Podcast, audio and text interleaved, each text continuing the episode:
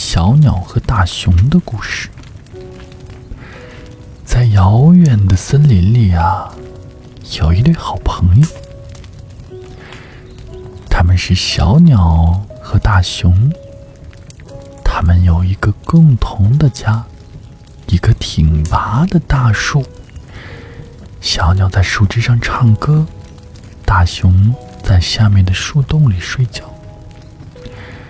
在深秋的时候啊，小鸟要飞到温暖的南方去了，大熊呢也要进树洞里面去冬眠了。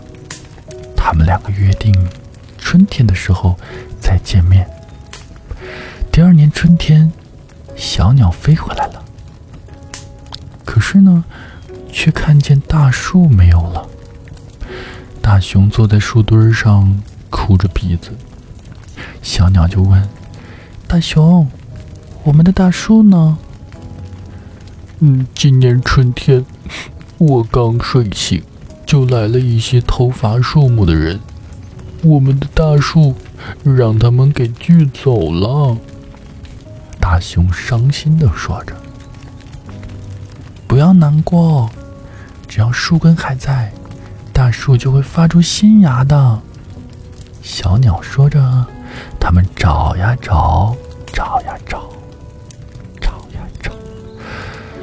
真的在树墩旁边啊，找到了一颗小小的新芽。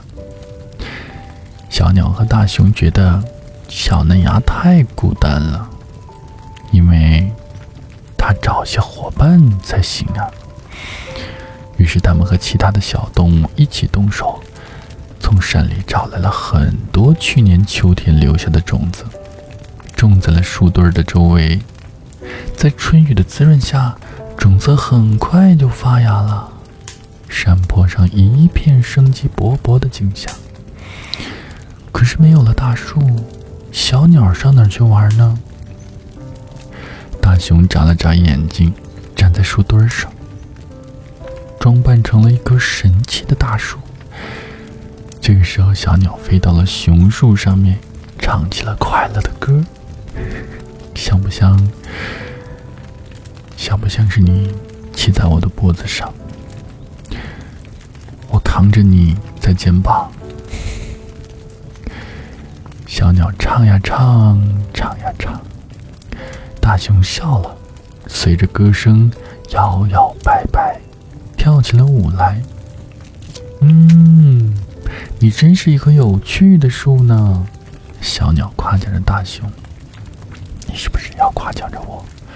嗯，主播真是一个又高又帅的、又高又帅的主播呢。这时候，小鸟围着大熊飞，松鼠围着大熊跳，你围着我转圈圈，大家都很开心。转眼一年快过去了，小鸟又要飞到南方过冬去了。大熊决定去更深的山中找一棵大树冬眠。他们两个约定啊，明年春天就在这里见面。等到了春天，小鸟飞回来的时候啊，看见大熊和一大片的小树站在一起，挥着手说：“欢迎，欢迎！”小鸟又可以在树上唱歌了。但是有的时候啊，小鸟还是会飞到大熊的头顶上玩一会儿，因为它很喜欢这棵会跳舞的熊树，就像，就像你很喜欢这个会讲故事的一九六，会讲故事的一九六。